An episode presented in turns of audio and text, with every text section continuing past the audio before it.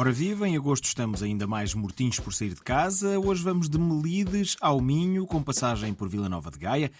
Vamos a este itinerário então. São Francisco da Serra é o nome da localidade, mais propriamente, onde arranca amanhã e vai até sábado, 12 de agosto, o Festival A Estrada. E não é um festival qualquer. Para já, está cheio de ritmo. Estamos a ouvir o som do teaser, digamos assim, do festival.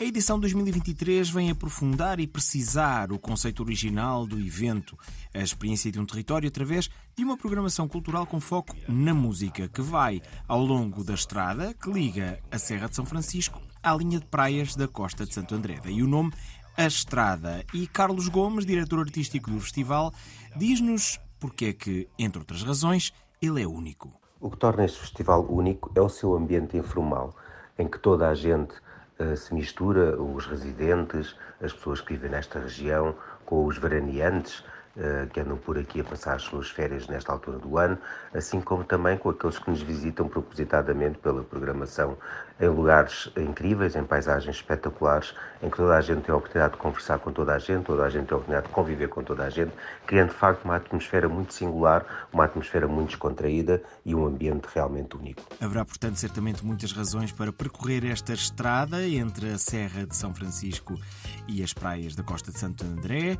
Vamos saber um pouco mais sobre a programação, Carlos Gomes. O que não perder neste Festival da Estrada? O concerto na Lua Caiana, em São Francisco da Serra, no Palco Serra, no dia 10, quinta-feira, a juntar tradição e contemporaneidade. O concerto Dudu de música eletrónica extravagante e dançante, Venga Venga, no Monte do Pai, no nosso palco Lagoa, no dia 11, sexta-feira. O concerto Luís Gá, intimista, no Lagoa ao Mar, no nosso palco Praia, no dia 12, sábado. E há mais razões. Há passeios de bicicleta integrados no festival, conversas, gastronomia, caminhadas, cinema, concurso de fotografia, workshop de desenho de paisagem. Há muito para ver, ouvir, desfrutar neste festival A Estrada. Já sabe, arranca amanhã e vai até sábado, 12 de agosto agosto. E nós vamos, vamos é para o Minho agora. Braga, só por existir já justifica todas as visitas e mais algumas, mas damos mais uma razão. O Festival Este Oeste uh, decorre de 11 a 13 de agosto, portanto estamos bem próximos. É um festival que tem uma característica fantástica, é de entrada gratuita, gostamos muito disso aqui nos Mortinhos por sair de casa, e oferece, para além de três dias de concertos, um mercado de arte que acolhe artistas locais. A programação é diversificada, talento a despontar do lado oeste. A abrir o evento sobem ao palco, entre outros, a banda Mutu. Este tema chama-se A Seita, é o terceiro single do primeiro álbum que eles vão lançar, chamado A Morte do Artista. Os Mutu vão estrear-se realmente neste dia 11 de agosto, no Festival Este Oeste, um dos muitos nomes que podem esperar neste festival de entrada livre em Braga, mas depois também, dia 18 de agosto, vão dar concerto no Festival Paredes de Cora, também esse histórico festival.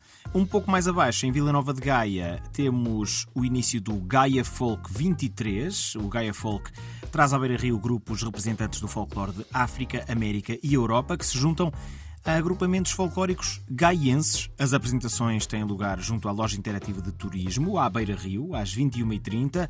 É hoje, amanhã e dia 10 de agosto, quinta-feira. Fique já sabendo que hoje se mistura folclore português com folclore do Peru, amanhã folclore português com folclore da Bósnia e Herzegovina e depois, por fim, na quinta-feira, folclore português com, novamente, a, a companhia artística Senhor Peru. Vai valer a pena. Vila Nova de Gaia, vamos a Vila Nova de Famalicão. E porquê? Porque estão a arrancar as comemorações do centenário do nascimento do escritor e pintor Mário Cesarini.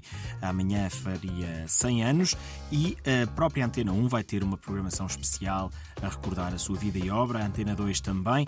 É estar atento ao que vai passar pelas nossas frequências. Mas em Vila Nova de Famalicão mora o Centro Português do Surrealismo, dinamizado pela Fundação Cupertino de Miranda, que tem o espólio do artista, e Marlene Oliveira, diretora artística da Fundação, dá-nos ideia do que encontraremos na exposição Em Todas as Ruas Te Encontro.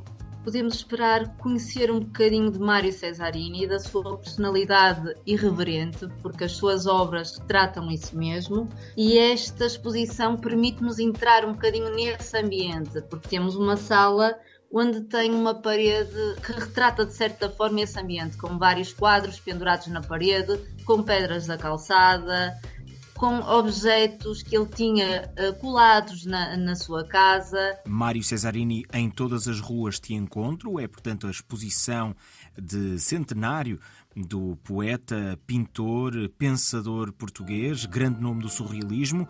Eh, vai estar patente de 5 de agosto, já começou até 8 de setembro de 2024. Entre as celebrações vai contar-se também a atuação do projeto discográfico Os Poetas, O Homem em Eclipse, esta quarta-feira às 18 horas na Cinemateca Portuguesa em Lisboa. E fica atento à nossa emissão amanhã porque dá-me ideia que eles vão trazer aqui uma surpresa.